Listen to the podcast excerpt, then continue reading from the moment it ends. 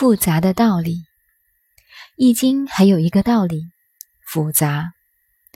以即等于交互卦的道理，我们都讲究互助，这个互相就是《易经》的图案。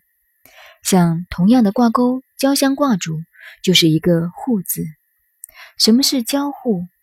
就是六爻内部的变化，如第二爻上连到第四爻，下面挂到上面去。为互，第五爻下连到第三爻，上面交至下面来为交，这是交与互的不同。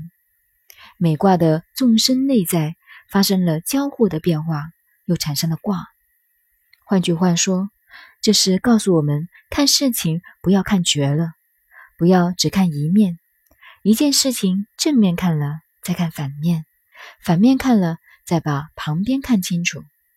同时，旁边要看反面，这样四面都注意到了，还不算完备，因为内在还有变化，而内在的变化又生出一个卦来了。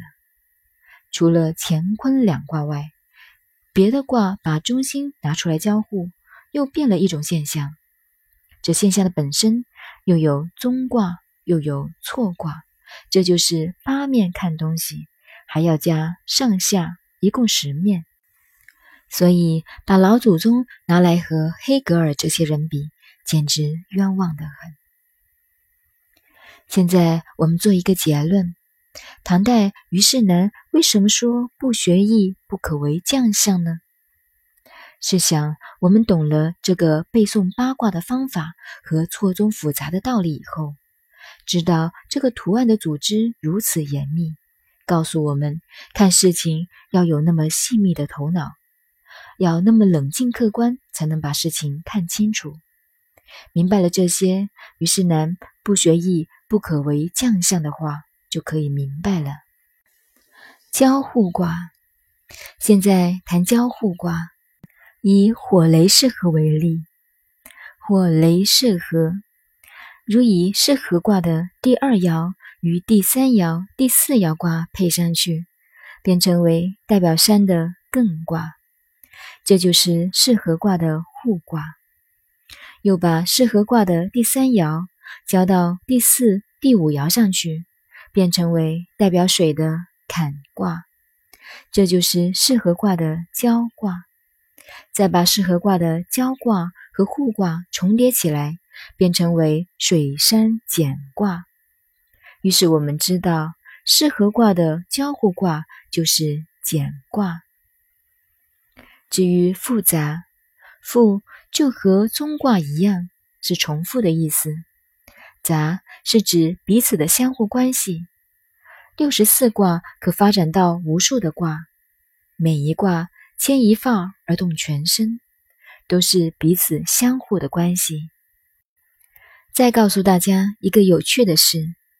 这六十四卦八宫卦的最后一卦是雷泽归妹，而周易卦序的最后一卦是火水未济。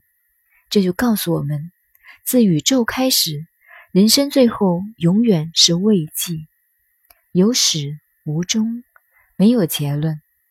所以学了易经，没有人能下一个结论的。历史没有结论，人生。没有结论，宇宙亦没有结论。把握到了这个哲学，研究易经的道理就出来了。周易六十四卦的排列，并不是照八宫卦象的次序，它的排列次序是周文王研究易经所整理出来的一个学术思想系统，后人把它编成了一个韵文的歌，叫做。上下经卦名次序歌，帮助我们便于记忆。我们要懂易经，且知道运用，上知天文，下知地理，万事万物都能未卜先知。上面所讲八宫卦的次序，要背诵的滚瓜烂熟，很要紧的，因为易经的用处都在那里。对初学的人背诵这些，自然很吃力。但是要学易经，没有办法不背诵的。